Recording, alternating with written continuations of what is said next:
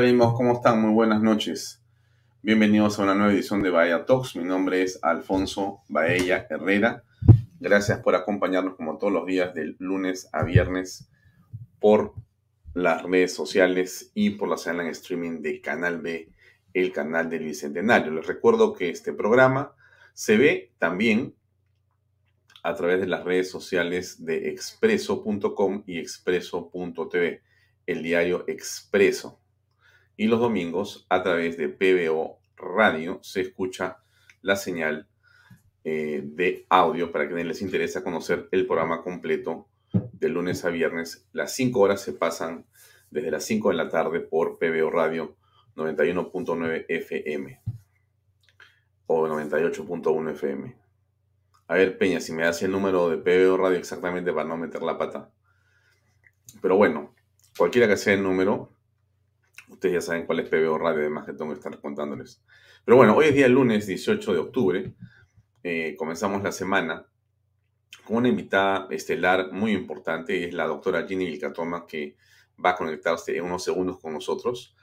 Eh, Jenny Vilcatoma viene haciendo un trabajo de investigación, un trabajo de recopilación de evidencias, un trabajo minucioso y un trabajo serio que tiene que ver con una serie de irregularidades y denuncias que eh, ponen en el centro de estas investigaciones al gobierno del eh, presidente Pedro Castillo, a Pedro Castillo y el grupo que gobierna el país en este momento de manera, digamos, real o fácticamente.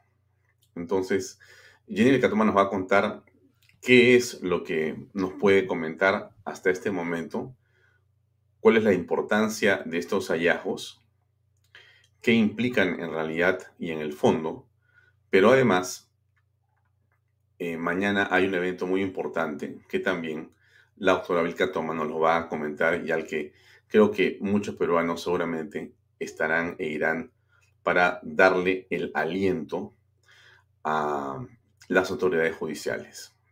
Antes de entrar al tema con eh, la doctora Vilcatoma, solamente para comentarles eh, algunos detalles que me parecen importantes a estas alturas.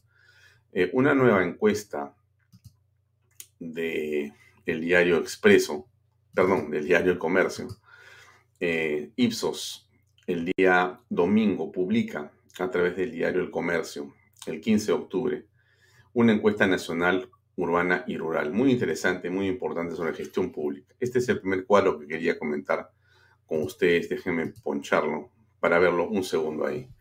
Es la evaluación presidencial relacionada obviamente a Pedro Castillo. Si usted lee de abajo arriba va a encontrar que abajo está agosto, después está septiembre y la última línea de tres colores es la de octubre del 2021. ¿Qué cosa nos muestra esta encuesta? Que la desaprobación del presidente Pedro Castillo ha aumentado. No mucho, porque de agosto que tenía 45%, hoy tiene en octubre 48%. En agosto su aprobación era 38%, hoy es 42% ha subido en aprobación, pero también ha subido más en desaprobación. La desaprobación es mayor que la aprobación.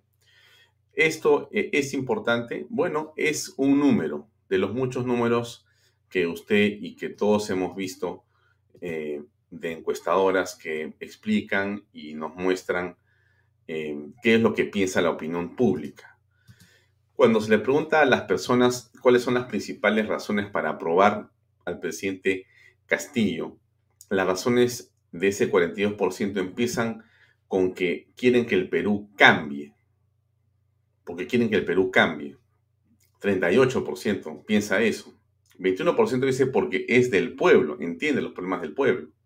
19% porque lucha contra los corruptos. 17% porque es humilde, una buena persona, etc. Eh, ¿Por qué le comento esto de porque quiere que el Perú cambie? Porque el cambio es una bandera importante, siempre en la política, em, la, la palabra cambio está presente siempre en la mente de cualquier eh, publicista que hace una campaña política. Se lo comento porque yo recuerdo hace unos 20 años que estuve de casualidad, mejor de casualidad, pues no estuve con eh, mi voluntad, pero tocamos este tema en un evento en Washington sobre campañas electorales. Y entonces había reunido como unas 20 o 30 personas que hacen campañas. Muy interesante, era un, seminario sobre estos temas. Y entonces eh, uno de los expertos que es muy, muy, con mucha experiencia, ¿no? Nos comenta, bueno, cuando ya no hay ideas, hay que hablar de cambio. Me acordaba de eso cuando vi la campaña de Obama en el año 2008, ¿no? Change y Hope, cambio y esperanza. Y siempre el cambio está presente en la mente de las personas. La izquierda se ha robado la bandera del cambio y la derecha o el centro se la ha dejado robar. Por alguna razón que es eh, algo que analicemos en otro programa, el cambio es un elemento central, pero que aparentemente hay quienes no quieren que se produzca ese cambio. Entonces la izquierda toma las banderas del cambio y evidentemente concita la atención, el interés de un número enorme de personas que creen que efectivamente ese es el camino para poder convertir en realidad sus sueños. Se juega con la palabra, se juega con el concepto, se juega con las esperanzas, se manipula la población, se engaña a la población. Cuando en esta encuesta, para ir terminando el tema de la encuesta, eh, se pregunta cuáles son las principales razones para desaprobar al presidente Pedro Castillo. La primera es porque no está preparado para gobernar, para ser presidente, 33%. Porque está perjudicando la economía, 25%. Porque Vladimir Cerrón tiene influencia en el gobierno, 23%. Porque ha convocado malos profesionales para gobernar, 22%, porque está rodeado de simpatizantes del terrorismo, 20%, porque está rodeado de corruptos, porque no es capaz de, reducir la pobreza, estoy, estoy en contra de la ideología y sus ideas, etcétera, etcétera, etcétera. Qué interesante cómo es que la gente visualiza que no está preparado para gobernar y porque perjudica la economía. Perjudica la economía. Se han cambiado rostros, déjenme ponerlo así, pero el grupo de gente que está con el presidente sigue siendo la misma. Hay gente, empresarios, políticos o opinólogos que han escrito, escriben y piensan y dicen y hablan y confían que el cambio de Guido por Mirta es suficiente y que ha devuelto la esperanza y que hay que estar sosegados, tranquilos y más bien ayudar y empujar para que las cosas mejoren. Hay quienes creemos como lo he expresado yo públicamente en entrevistas en este programa también, que es más de lo mismo. Es el mismo rumbo, es el mismo objetivo, con diferentes caras que endulzan, que edulcoran, que barajan las intenciones y que muchas personas creen y caen en eso. Y eso es algo frente a lo cual hay que tener un enorme cuidado. Lo dejo ahí porque me parece central eh, no dejar de mencionarlo. Antes de hablar con la doctora Vilcatoma, simplemente déjenme comentar un tema más.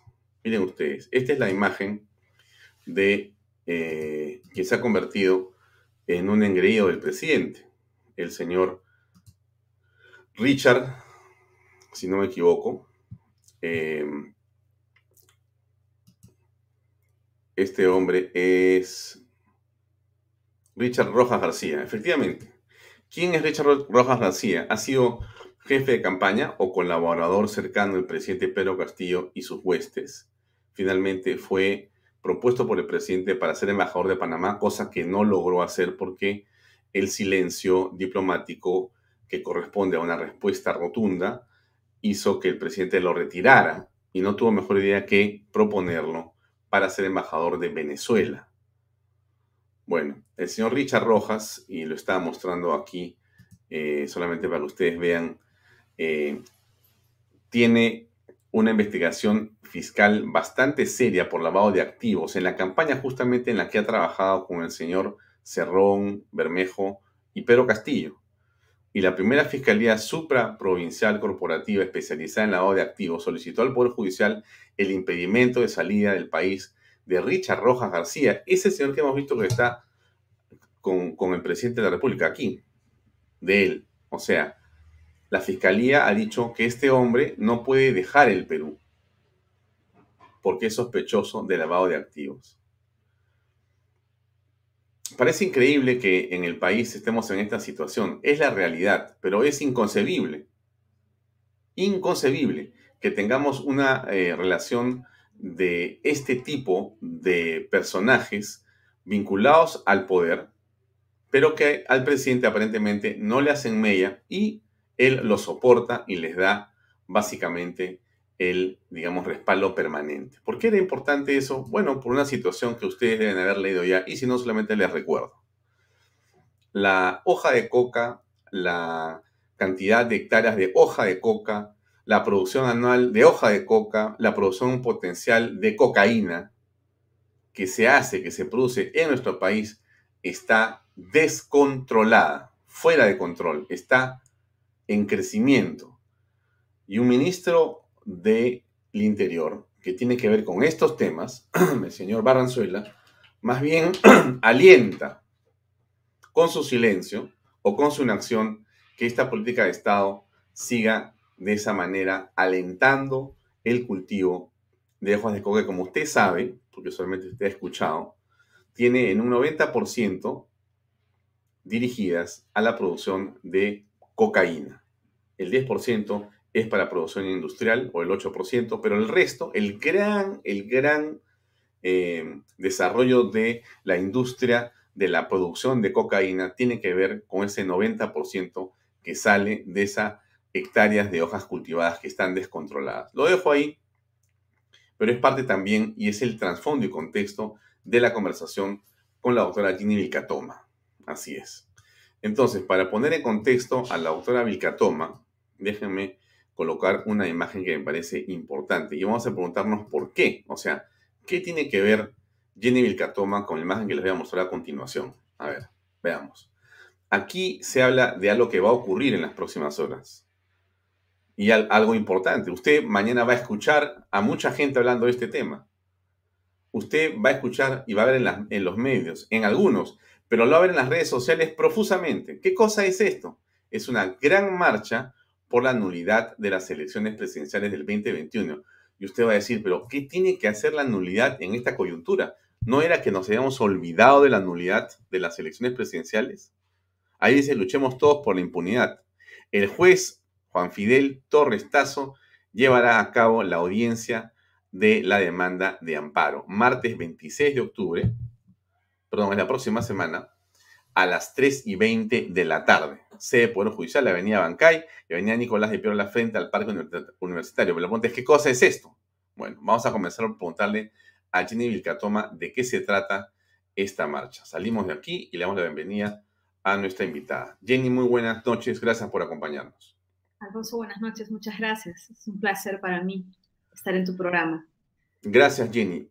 Eh, yo te preguntaría, antes de ver los detalles exactos, inclusive de la marcha de la próxima semana y de los temas judiciales en los cuales tú estás trabajando y los puedes comentar, yo entiendo que en todo tú eres una sagaz investigadora y acopiadora de evidencias, habrá cosas que nos puedes contar y otras que no podrás contarnos, pero sí me gustaría conocer básicamente tu opinión en torno a los temas que hemos señalado al principio.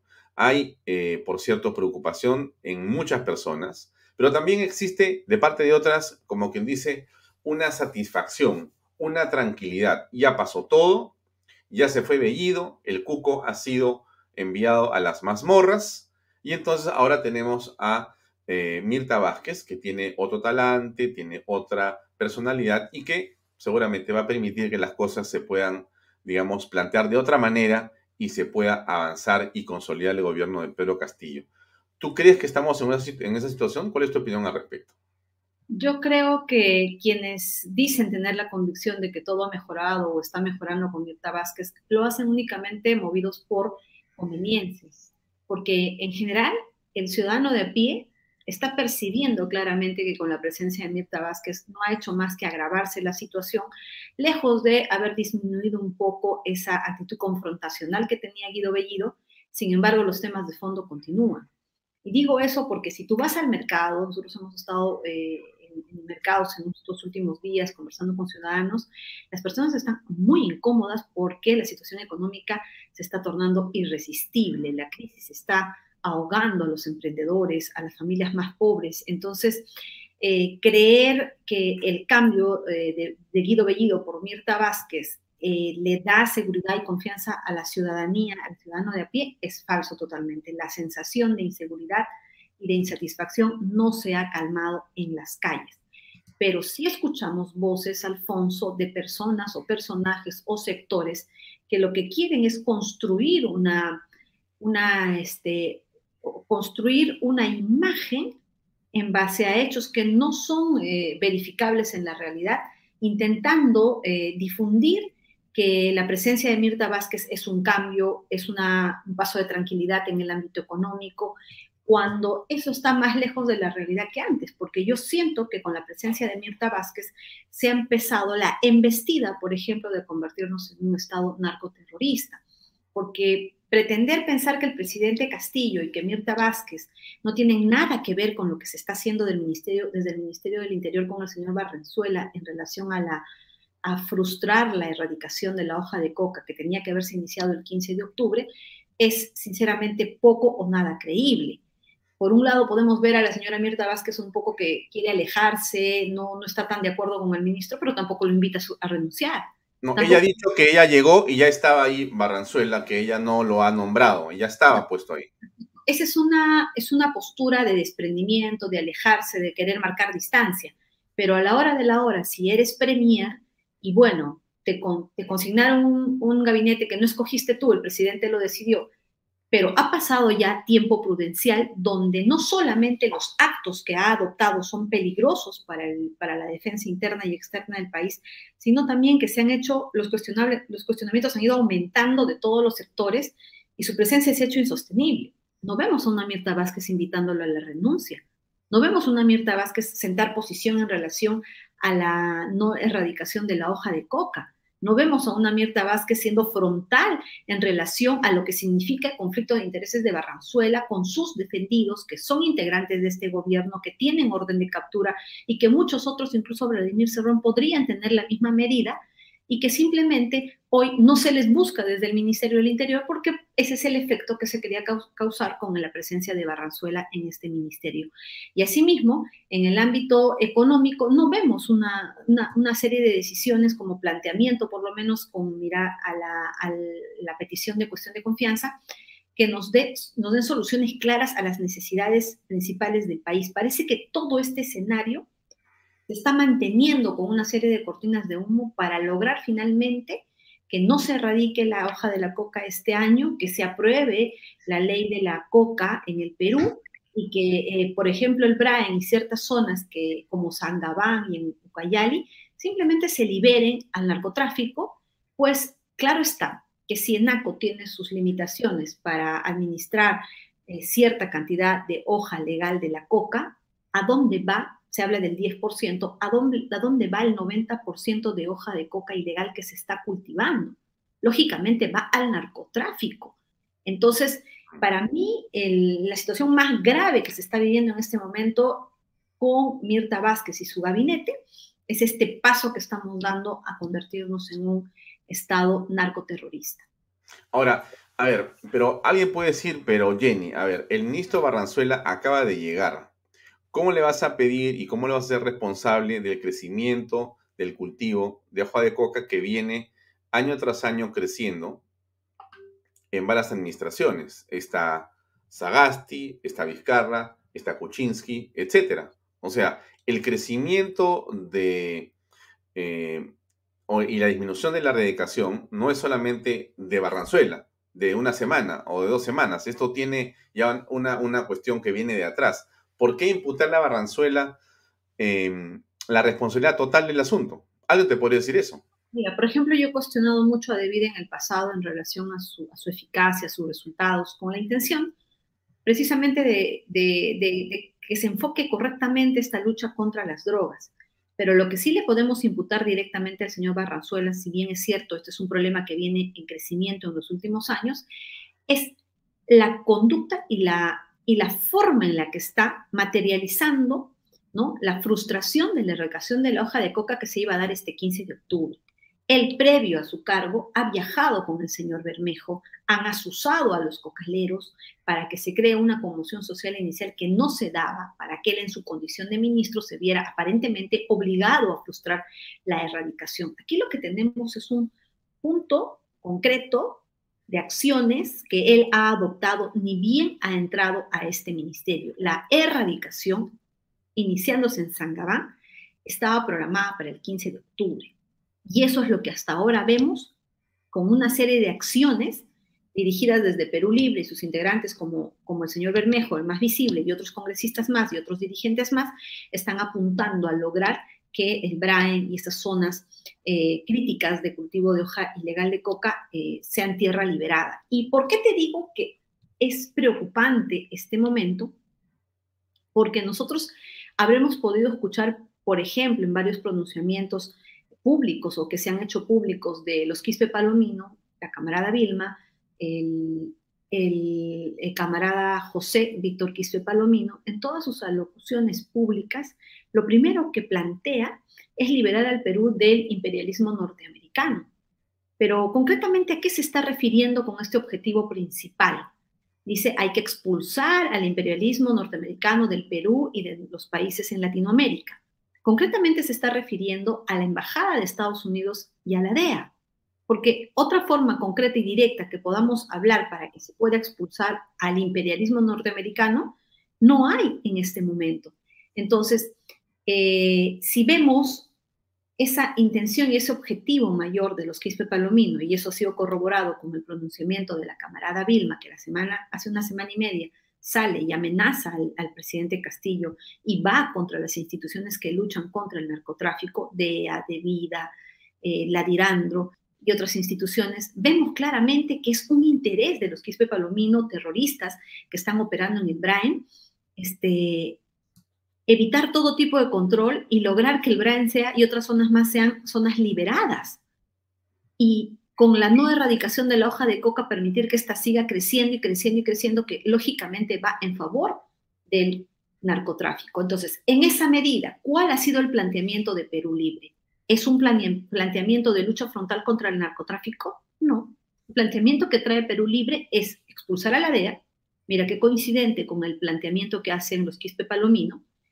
Ha sido eh, sacar una ley de la coca, en el Perú no comemos coca, pero para ellos su prioridad es sacar una ley de la coca igual que en Bolivia, ¿no? Para ellos, ¿qué es importante? Que es fundamental impedir la erradicación de la hoja de la coca.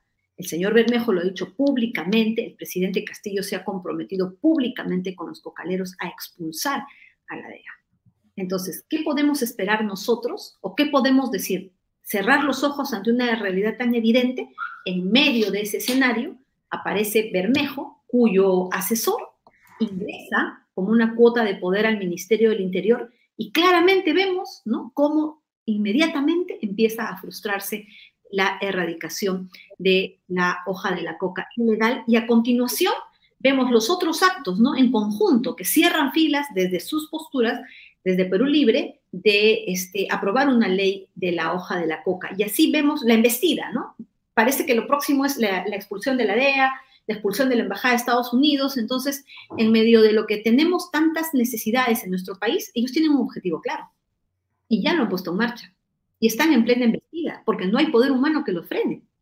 Hola, Jenny, para seguir con la, con la línea de tu pensamiento, déjame interrumpirte un segundo para decirte cómo crees tú que juega en ese esquema que has señalado en este momento tú el nombramiento de este hombre tan discutible y tan discutido que es el jefe de campaña de el presidente Pedro Castillo de Perú Libre como embajador en Venezuela, siendo además lo siguiente, Jenny, que Venezuela es un narcoestado, siendo además que eh, hace unas horas fue eh, capturado, ¿no es cierto?, en eh, los Estados Unidos o mejor dicho, en creo que Europa y está llegando a Estados Unidos, Alex Zapp. Alex Zapp, ¿quién, quién es? ¿No es cierto? Eh, él ha sido eh, un eh, personaje muy cercano y a, Nicolás Maduro, a los bolivianos, a Evo Morales, a los cubanos, a los argentinos y todos los lugares donde se desarrolla y donde está este, digamos, eje de corrupción y este eje de narcotráfico. Entonces, había una reacción fortísima del gobierno de Venezuela por la extradición de Alex Zapp en los Estados Unidos. Eh, apenas se supo que el empresario colombiano estaba a bordo de un avión camino a Florida como parte de esa extradición, el gobierno venezolano emitió un comunicado en el que eh, no va a calificar el tema como un secuestro. Imagínate tú, ¿ah? o sea, un hombre, en fin, lo que te quiero decir es, bueno, ¿cómo aprecias tú esto que está pasando en el Perú y que eh, el, digamos, el supuesto embajador, porque no es embajador aún, este supuesto embajador, que este, este señor eh, Richard eh, Rojas García, este, haya dicho que efectivamente el gobierno venezolano es democrático. ¿Cómo aprecias tú eso que está pasando en el país? Bueno, Richard Rojas es un perseguido de la justicia en este momento. El Ministerio Público tiene una investigación en su contra por lavado de activos, así como contra Vladimir Cerró, Guillermo Bermejo, Guido Bellido y otros integrantes del Partido Perú Libre. Lo que claramente ha hecho el presidente Castillo al nombrar al señor Barranzuela como ministro, siendo él parte de los abogados. Eh, que representan los intereses jurídicos de todas esas personas que te mencionan están siendo investigadas, lo que claramente hay en este momento, y yo lo vengo denunciando últimamente, es el abuso del poder para lograr impunidad pones este ministro para que no exista forma de que una, un operativo o eh, las órdenes de captura que se han dado últimamente para este, capturar a, a Pinturita, por ejemplo, se puedan materializar. Entonces, ¿Cómo aseguras que ninguna de esas personas sean capturadas? Porque de ser capturadas, lógicamente, se abre la posibilidad de las colaboraciones eficaces que ya hemos visto, que han sido pues eh, las que han dado la información a cambio de la libertad de las personas o a cambio de beneficios como la extensión de la pena, que son ofrecimientos de parte de la justicia realmente tentadores que han llevado a muchas personas a decidir colaborar con la justicia y finalmente delatar a las organizaciones criminales. Entonces, primer paso, abuso del poder para lograr impunidad, garantizar que no existan este tipo de capturas y si se dan operativos, estos fracasen porque la información se iba a filtrar, por un lado. Pero por otro lado, estas personas que están siendo investigadas quieren gozar de esa impunidad, o sea, quieren tener un marco legal para salir del país. Muchas otras están fugadas en este momento, ¿verdad? Y hay órdenes de captura y donde los encuentren o cuando crucen una frontera, lógicamente pueden ser detenidos. Pero Richard Rojas, supongo por la calidad de información que debe tener en relación al presidente Castillo y al señor Cerrón y a todos los integrantes de Perú Libre, yo pienso que está exigiendo ¿no? Eh, garantías para su libertad y por eso es que acude y pide una embajada porque bien podría ser eh, pedir ser nombrado como ministro y seguir trabajando en el Perú si se tratara de una cuota de poder o si se tratara de que le devuelvan el favor. Lo que claramente está insistiendo lograr es impunidad, es decir, salir del país, sustraerse de la acción de la justicia, pero dentro de un marco legal. No necesariamente que se tenga que fugar o que se le dé una orden de captura y él no pueda salir. No, él quiere salir encima, ¿no? Con un cargo legalmente y con inmunidad con inmunidad que le permita trasladarse a nivel mundial, ¿no? Con las facilidades del cargo como embajador que va a utilizar. Lógicamente, ya le han cerrado la puerta a otros países y acuden al país, al único país que tan solo basta ensalzarlo como una, como un, digamos, un país donde existe democracia, esto es Venezuela, para que seas aceptado. Claro, lo que hacen es cumplir ¿no? lo que realmente piensan, ¿no? Son aliados de Venezuela, Perú Libre y su, ideario y su, su, líder, Vladimir Cerrón, pues ellos están de acuerdo con lo que está sucediendo en Venezuela. Y en Venezuela hay una dictadura, pero ellos siempre van a acompañar ese disfraz indicando de que ese es un gobierno en el cual se respetan los derechos fundamentales, lo que es totalmente falso. Entonces aquí hay como un juego de conveniencias que se acomodan perfectamente en el momento ideal. ¿No? Si tengo que reconocer que tú eres un gobierno democrático, aún así no lo seas, con tal que me recibas, porque soy un perseguido de la justicia, estoy contra el reloj, acéptame como se pueda, necesito salir del país. Yo creo que las acciones de Richard Rojas son muy osadas porque son desesperadas. Sabe que el fiscal en cualquier momento iba a pedir estas medidas y él intentó aprovechar de ese poder absoluto que tiene Pedro Castillo, sin importar que tuviera o no la experiencia o tuviera carrera habría, se habría desarrollado en la carrera diplomática, no importa nada de eso. Él quiere gozar de impunidad, él quiere salir del país, pero con un marco legal que lo proteja. Eso iba a generar también un efecto boomerang. Yo lo dije la semana pasada, apenas tomamos conocimiento todos de estas intenciones de ser... Richard Rojas es un hombre de Cerrón, básicamente. Pero ser un hombre de Cerrón es ser un hombre de Castillo. no, no, no, por supuesto que sí, por supuesto que sí, pero digo, para encontrar la línea de acción, y justamente por eso te decía, pues, o sea, tan así es lo mismo que es Castillo el que lo pone como embajador en Panamá y es Castillo el que lo pone como embajador en Venezuela, siendo hombre de Cerrón, o sea, no hay una división, no existe una, no, hay eh, una diferenciación, son lo mismo. Así es, no hay un Pedro Castillo bueno y un Vladimir Cerrón malo. Claro, a eso iba. Este, mucha gente dice, no, pero este, no es así, están peleados, ya están, ya están peleados. Bermejo dice que no piensa como, como Cerrón. Cerrón dice que esto no es eh, ya sino un debilitamiento de las posiciones. Bellido está criticando al presidente, no quiere ver a la no quiere ver a la ministra y dice que no le va a dar la confianza. Es una finta, ¿o no? Así, es, un show. Es un show que quieren hacernos creer los que todavía esperan, lo que, los que todavía esperan una cuota de poder sobre Castillo. Los que apostaron, ¿no? los que se decían de centro derecha, de los que se decían demócratas, pero que decidieron apostar por Castillo y no lo han logrado controlar porque Vladimir no los deja, quieren hacernos creer que el día que Cerrón esté preso, Castillo se va a convertir en el bueno y libre y va a ser todo correcto. En realidad, eso no va a ocurrir nunca, porque eh, ellos son uno, definitivamente. ¿Por quién nombra a Castillo? ¿Acaso, perdón, quién nombra a Richard Rojas embajador? ¿Lo hace Cerrón?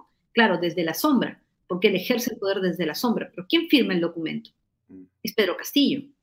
¿Acaso? No, tota, o sea, totalmente. Aquí, o sea, eh, Barranzuela y Gallardo, que son dos eh, posiciones muy claras y sumamente discutibles, son hombres que están respaldados políticamente por el presidente de la República.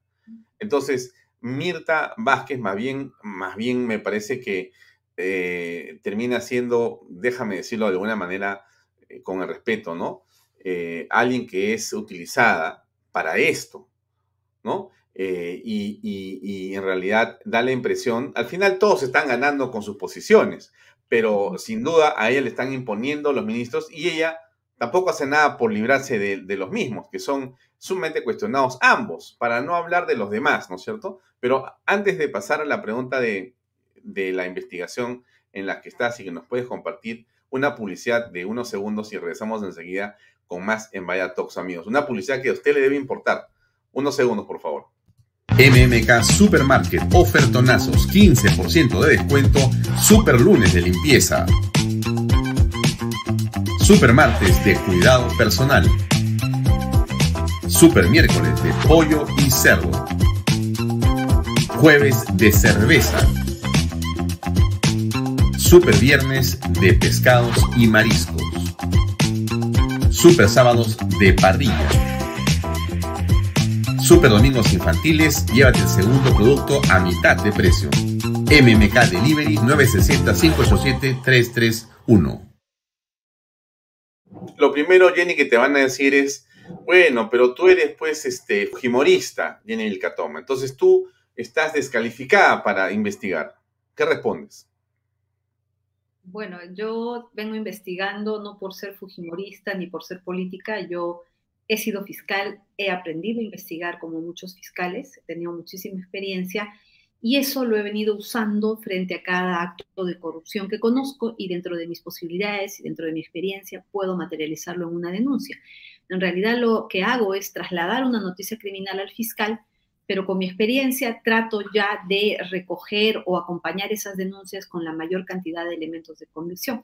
Ahora, en relación al Fujimorismo, yo tengo que decir que solamente tengo agradecimientos para ese partido. Yo fui una invitada, no he pertenecido al partido como tal, pero sí agradezco eh, cómo me recibieron, cómo eh, bueno, se intentó hacer mucho, no se pudo, pero finalmente para el Fujimorismo solo me quedan agradecimientos. Pero mis acciones, incluso estando dentro de la bancada de Fuerza Popular, nunca fueron limitadas. Todas mis denuncias se llevaron a cabo porque eh, yo las realizaba en total confidencialidad, nunca preguntaba ni pedía permiso absolutamente a nadie y así he podido cumplir con todo lo que he logrado hasta la fecha y que en alguna medida a lo largo del tiempo se ha ido desarrollando, tramitando y hoy vemos pues que están dando sus resultados en varios, en varios lugares, en varias fiscalías, en varias competencias.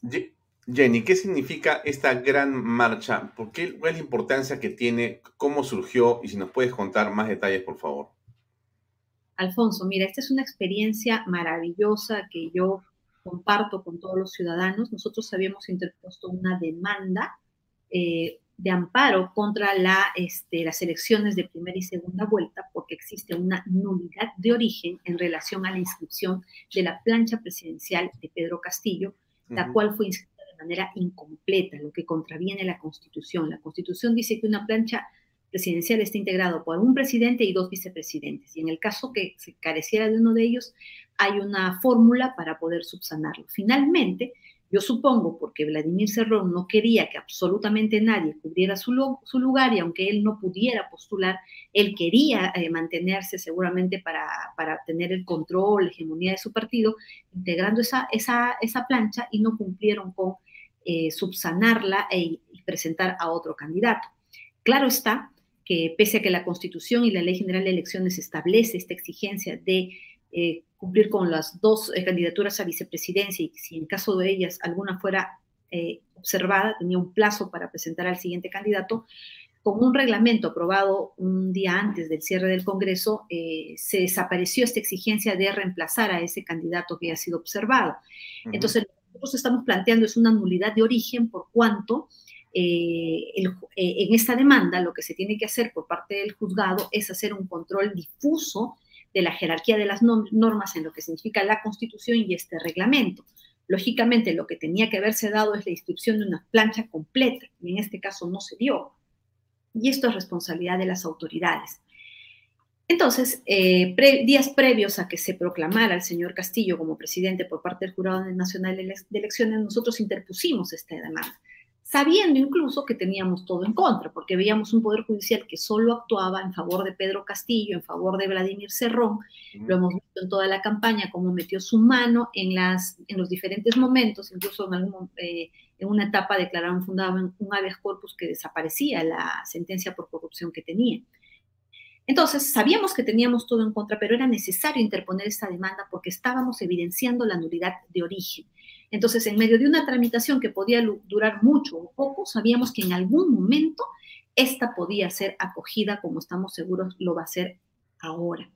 Pero ¿qué pasó también en medio de todo? Yo presenté esta demanda un miércoles eh, previo a la proclamación del señor Castillo y de manera muy rápida el Poder Judicial lo declaró improcedente con una resolución prevaricadora que incluso no me habían notificado a mí, me lo, a mí me lo notifican después de tres días de que nombraron o que proclamaron a Pedro Castillo por parte del Jurado Nacional de Elecciones, pero sucedió algo, nosotros habíamos dado inicio a una campaña sabiendo que esta demanda podía ser declarada improcedente o simplemente no la iban a tramitar porque ya tenían enfocado el objetivo de nombrar a Pedro Castillo contra todo. E invitamos a la ciudadanía a que en sus diferentes ciudades eh, también interpusieran esta demanda y esta petición fue acogida por muchos ciudadanos a nivel nacional. Mi demanda en ese momento, sábado, tres días antes de la proclamación de Pedro Castillo, para allanar el camino y dejarlo libre para esta proclamación que se daba el lunes, fue declarada improcedente de plano. Yo interpuse la apelación, eso está en trámite. Pero muchas otras demandas a nivel nacional eh, también habían sido interpuestas. Y hay una exacta eh, interpuesta por el ciudadano Luis Hidalgo, que ha dado lugar a que se admita la demanda y el juez del eh, noveno juzgado constitucional, el juez Fidel Torres Tazo, ha admitido la demanda y ha señalado la fecha para la realización de la audiencia, donde vamos a estar presentes todas las partes, ¿no? representantes del Jurado Nacional de Elecciones, de la OMPE y nosotros desde la parte demandante. Es, la audiencia se va a llevar a cabo este 26 de octubre a las 3 y 20 de la tarde. Eh, por eso es que nosotros estamos convocando a la ciudadanía, no solamente en Lima, sino a nivel nacional, que realicen marchas pacíficas hacia las cortes superiores de cada ciudad, de cada región. Por cuanto eh, la demanda interpuesta eh, por Luis Hidalgo, que si bien es cierto es la misma que nosotros elaboramos y que tiene pues el mismo cuestionamiento, es una demanda interpuesta por un ciudadano que representa el sentir ciudadano. Y ha generado tal atención, Alfonso, que se han organizado muchas marchas como la que tú estás presentando para que las personas se congreguen en la, entre la, en la sede del Poder Judicial en la esquina de la avenida Bancay y la avenida Nicolás de Piérola, frente al Parque Universitario. Asimismo, se están generando otras eh, en diferentes puntos, pero todos con el mismo objetivo, de protestar, de hacer saber que el ciudadano está indignado y que exige ¿no? que, se administre justicia con equidad. Y esto es, eh, debe declararse fundada esta demanda porque la ley nos acompaña, la razón nos acompaña. Claro que nos enfrentamos al poder absoluto que pone a prueba el Poder Judicial y tiene la obligación de ahora administrar justicia en contra de la impunidad. Esta demanda eh, es una esperanza para todos los ciudadanos porque... Claro, pero alguien puede decir, en realidad esta demanda va a tomar todavía mucho tiempo y por lo tanto, dado que, eh, digamos, los hechos ya generaron una serie de otras circunstancias, entonces, ¿qué sentido tiene hablar de una nulidad de elecciones presidenciales si ya estamos ya con un gobierno que ya pasó los 100 días, que ya va a pasar los seis meses, etcétera? Entonces, ¿qué, qué, tendríamos que hacer? ¿Habría que retrotraer? ¿Habría que anular? O sea, estaremos frente a una situación caótica, te pueden decir algunos. Bueno, ese caos no, no sería peor del que estamos viviendo, pero de declararse fundada la demanda, se declararía nula la resolución de la inscripción de la plancha presidencial de Perú Libre y a partir de ello todos los actos subsecuentes, porque hablamos de una nulidad de origen. Y bueno, así es la norma.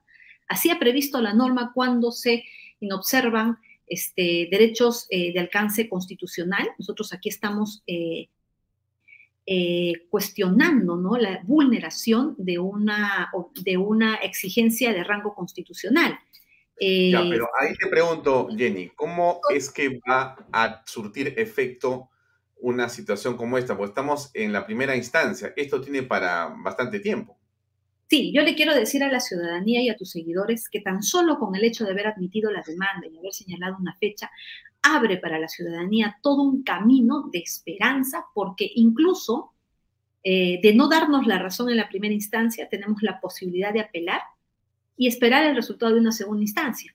Y si esta también se niega a darnos la razón, se abre un camino muy importante que es el que verdaderamente esperamos al Tribunal Constitucional. Aquí hay un planteamiento claro que exige una respuesta por parte del Poder Judicial. Se inobservó la Constitución, no se cumplió con la exigencia de que una plancha tiene que estar integrada por dos vicepresidentes. Eso merece una respuesta por parte del Poder Judicial. Es cierto, es un camino largo, pero es un camino que le da la esperanza al pueblo peruano sobre un hecho concreto, objetivo, verificable, que tiene pruebas y que se ha consumado y que lógicamente al ser declarado fundado retrotraería todo a la etapa de la eh, inscripción de las listas y que daría lugar a una nueva elección con todas aquellas listas que sí se hayan inscrito válidamente a esa fecha.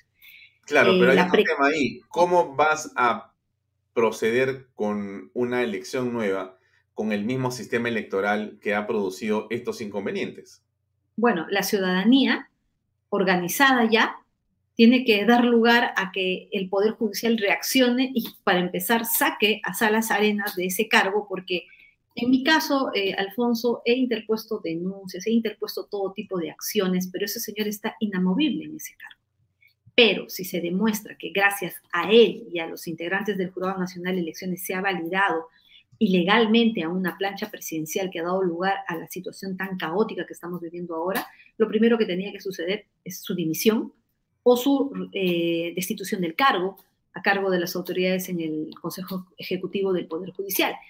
Yo eh, quisiera darte la respuesta, yo quisiera decirte, ya están destituidos y tenemos un nuevo Jurado Nacional de Elecciones, pero eso va a pasar ya por la exigencia ciudadana a las autoridades que lógicamente desde el momento en el que se iniciaban las marchas, ahora ya esta ciudadanía está organizada, sabe lo que quiere y sí encuentra como culpables de esta situación a los integrantes del Jurado Nacional de Elecciones que abdicaron a su deber constitucional de fiscalizar de, de, controlar el desarrollo de este proceso electoral y nos han llevado a este resultado que es una, ¿no? Esta demanda es una de las posibilidades que se dan frente a tantos cuestionamientos que está afrontando este gobierno. Bueno, ahora, eso es una parte de lo que tú has venido haciendo. Así es. ¿Qué más podemos conocer, Jenny? ¿O no podemos conocer más? Bueno, este, nosotros en este momento estamos a la espera de la, de la decisión de las autoridades del Ministerio Público. Sí hemos cumplido con presentar colaboradores y testigos con información muy valiosa.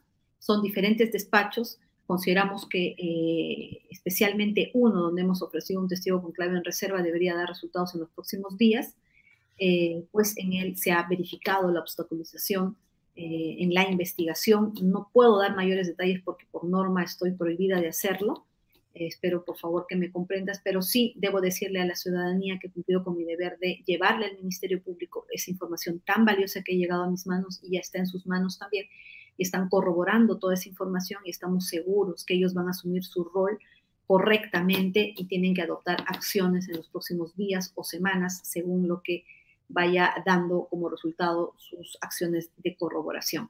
Por otro lado, también, Alfonso, quisiera comentarte, ¿no? Algo muy importante que ha ocurrido. Nosotros eh, hemos hecho una denuncia, el periodista César Vignolo, en, el desarrollo de la primera vuelta, si no me equivoco, o de la segunda ya, hizo una denuncia contra el señor Pedro Castillo eh, por falsedad eh, y fue recepcionada por el Ministerio Público. A continuación, cuando tomé conocimientos, ya en base a mi experiencia, hice una denuncia penal que luego ha sido acumulada su denuncia. Hoy eh, se nos ha notificado a ambos indicando que si bien es cierto ya se había iniciado con la investigación a nivel policial sobre un plazo determinado, este plazo ha vencido, pero como ha entrado en vigencia el nuevo Código Procesal Penal y estando esta investigación a nivel preliminar, se ha adecuado esa investigación y se está comenzando de cero.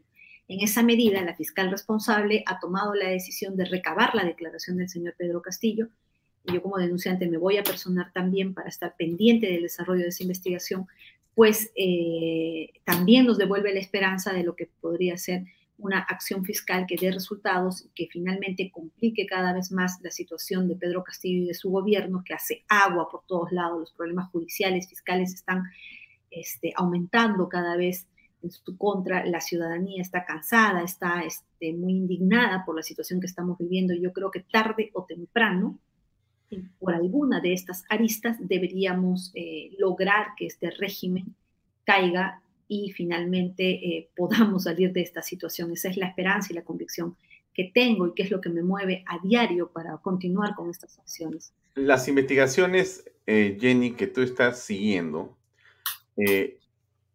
vinculan, están alrededor del presidente de la República, de quienes lo han llevado al poder al presidente de la República, lo tocan directamente a Pedro Castillo?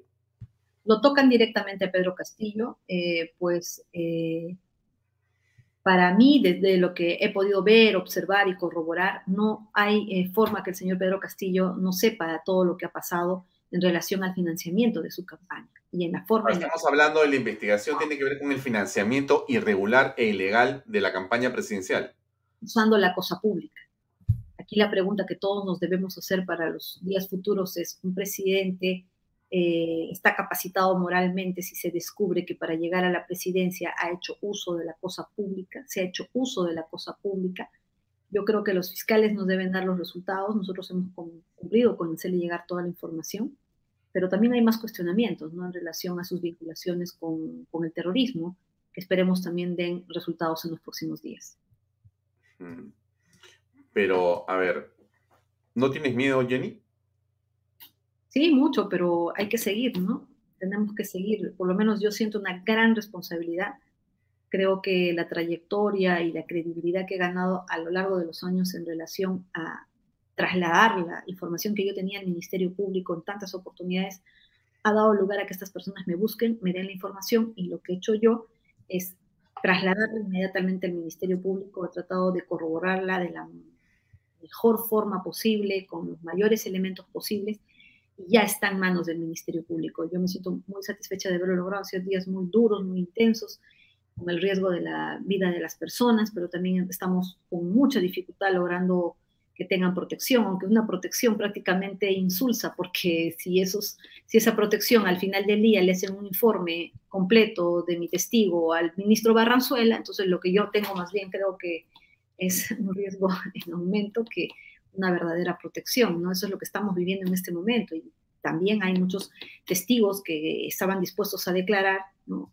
que iban a adicionar los que habíamos presentado, que con la presencia de Barranzuela simplemente han dicho que no, no podrían hacerlo porque no hay ninguna garantía de la información secreta que se tiene que guardar. Pero yo sí tengo la firme convicción de que este régimen va a caer va a caer por sus propias acciones, por la forma en la que han financiado su campaña, por los intereses que están representando, que ponen en riesgo la seguridad nacional interna y externa. ¿no? Y para mí, un punto que hay que enfocar desde todos los, desde todos los eh, de, todas las casas políticas, de todas las posturas, es en cómo debemos impedir que nuestro país, obedeciendo al interés de unos cuantos a favor del narcotráfico, a favor de los quispe palomino, a favor de sus propios bolsillos, se convierta en un Estado narcoterrorista. Mm.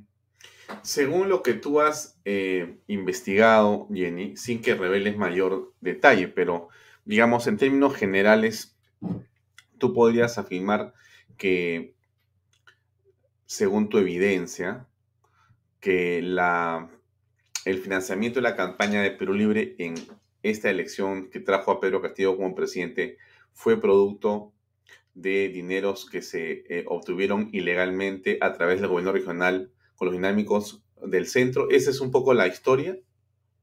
Bueno, los dinámicos del centro, que ya es público incluso en la sociedad preventiva, develan una forma de captar recursos de forma ilegal, pero valiéndose de la cosa pública.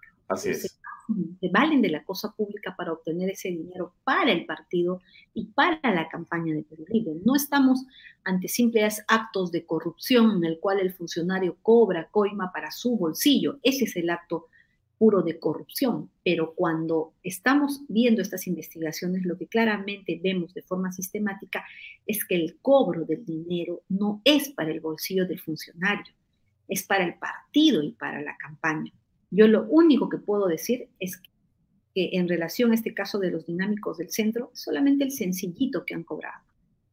Es lo menos, son los centavitos que han podido cobrar con todo lo escandaloso que hay en, no, pero no entiendo, no entiendo. A ver, tú dices, sin decir nombres ni más hechos, que lo que hemos conocido por eh, las investigaciones que han salido a la luz hace unas semanas o meses, los dinámicos del centro, según lo que tú dices, era sencillito. ¿Y qué cosa es el dinero grueso? ¿De dónde viene? Bueno, eso lo van a tener que revelar las autoridades, este, Alfonso. Tengo. Pero eh, esa es la investigación que tú tienes. Es relacionada, sí, de, otra que ha habido grandes cantidades de dinero que se han movido para esa, para esa campaña. Por supuesto que sí, y sobre todo que ha sido de forma sistemática usando la cosa pública.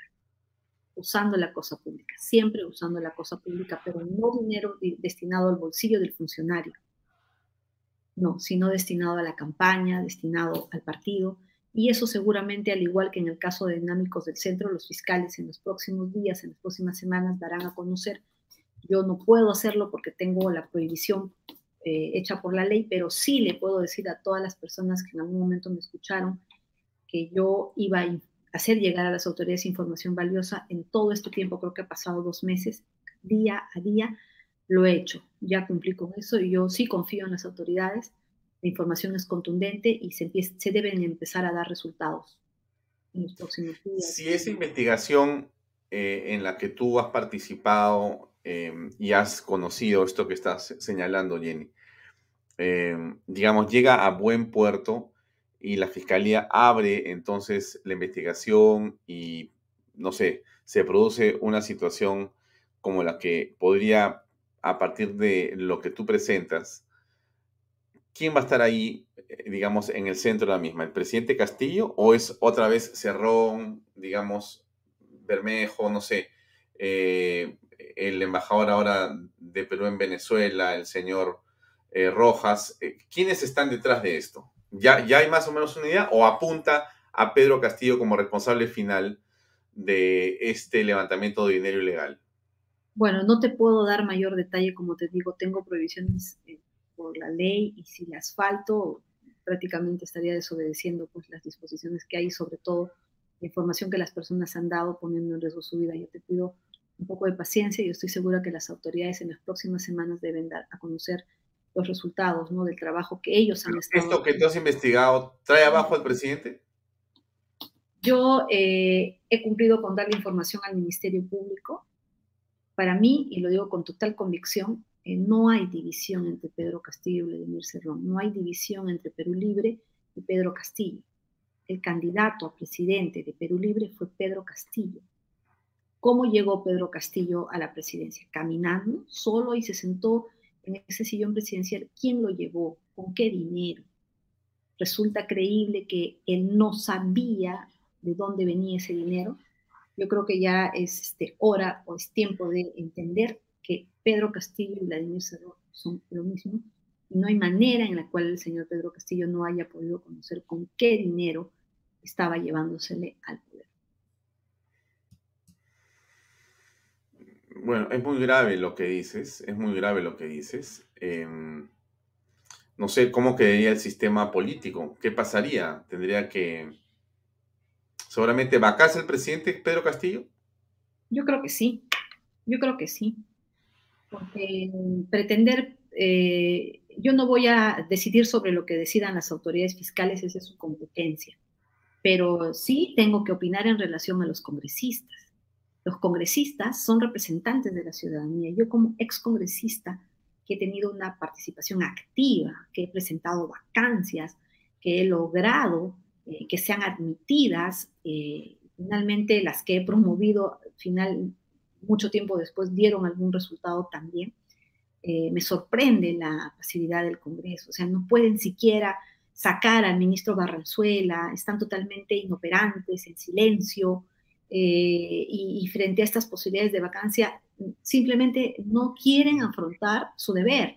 Ahí sí yo manifiesto mi, mi disconformidad y mi llamada de atención severa a los congresistas porque están abdicando a su deber de ejercer el control político y la vacancia es la única salida. Es más, se vienen cosas muy graves, pero a este paso... ¿Tú crees, ¿tú crees Jenny, que el narcotráfico ha inundado la política peruana? Sí, yo creo que sí. Sí, sí y eso se va a eh, demostrar en, investigaciones del Ministerio Público. Eh, hay que saber exactamente cómo, cómo se ha dado, cómo es que estamos viviendo esta realidad que de pronto nos hemos dado cuenta es el fruto de un trabajo silencioso de años, pero solamente fue un trabajo ideológico, solamente fue un trabajo político o usaron la misma técnica de Odebrecht, que ponía y sacaba presidentes en el país. A punta de dinero, crearon partidos, financiaron campañas, en qué medida el narcotráfico a través de, eh, del terrorismo, en simbiosis, ¿no? ha, logrado que eh, se corone pues, en el gobierno en este año 2021. Yo creo que las autoridades también en los próximos días, semanas, debe dar resultados de estas investigaciones. Creo que haya un avance a nivel de la Policía Nacional eh, sobre esa teoría también y yo creo que con los elementos de convicción que debe estar obteniendo el Ministerio Público en estos días se debe dar algún resultado importante para el país. Sobre todo importante porque se podrá sancionar, se podrá encarcelar a los responsables ahora, pero... ¿No tienes temor de que la Fiscalía esté infiltrada? Bueno, eh, yo tengo mi desconfianza a nivel del Ministerio Público puntualmente sobre algunos fiscales a los que he cuestionado eh, a lo largo del tiempo, pero eh, también conozco a fiscales muy valientes, también conozco a fiscales que con los elementos de convicción que puedan tener en sus manos, no hay forma ni poder humano que los pueda direccionar. Yo tengo fe que así va a ser, yo confío en estas autoridades fiscales a las que le he entregado la información, soy respetuosa de su trabajo. Desde el momento en el que las han recepcionado, yo creo que han entendido el valor de cada una. Yo no voy a imponerme sobre su decisión porque ellos son los fiscales confío en lo que tienen que hacer, sobre todo confío en la contundencia de la información que hemos entregado. Jenny, gracias por tu valiente testimonio y deseamos mucho éxito y estamos siempre a tu disposición para cualquier revelación y para cualquier noticia en relación a tu seguridad, que estoy seguro debe ser redoblada. Muchas gracias por tu valentía y bueno, adelante con tu investigación. Un saludo muy grande de parte de todos los que siguen Vaya Talks. Gracias, gracias a todos tus seguidores y a ti. Vamos a estar muy atentos y el 26 les pido por favor a ti, Alfonso, a todos los ciudadanos salir a marchar. Vamos a estar en la audiencia y los necesitamos. El Poder Judicial tiene que saber que somos la ciudadanía organizada que vamos a exigir que se luche contra la impunidad. Gracias, Jenny. Buenas noches. Gracias, buenas noches. Bien, ahí está, amigos. Escucharon ustedes a Jenny Vilcatoma. Ha dicho poco, pero ha dicho mucho. Para los que sepan escuchar, que no quieran solamente oír, sino escuchar, ahí está. Pero antes de irnos, solamente les recuerdo que MMK es la opción para hoy día. Ahí va la publicidad. MMK Supermarket, ofertonazos, 15% de descuento, super lunes de limpieza. Super martes de cuidado personal. Super miércoles de pollo y cerdo. Jueves de cerveza Super Viernes de pescados y mariscos. Super Sábados de parrilla. Super Domingos Infantiles, llévate el segundo producto a mitad de precio. MMK Delivery 960-587-331. Bien amigos, llegamos al final de Bahía Talks. Mañana nos vemos a las 7 en punto con un invitado especial que es el señor Ricardo Belmont, eh, para conversar sobre qué consejos de gobierno le puede dar o le piensa dar, o en todo caso, cómo va a ser la relación con el presidente Pedro Castillo a raíz de eh, lo que entendemos es una colaboración o una especie de asesoría que le dará a Pedro Castillo. Vamos a conversar mañana a las 7 en punto en Vaya Gracias por seguirnos. Nos vemos mañana, como siempre, aquí en Canal B, el canal de Bicentenario. Buenas noches.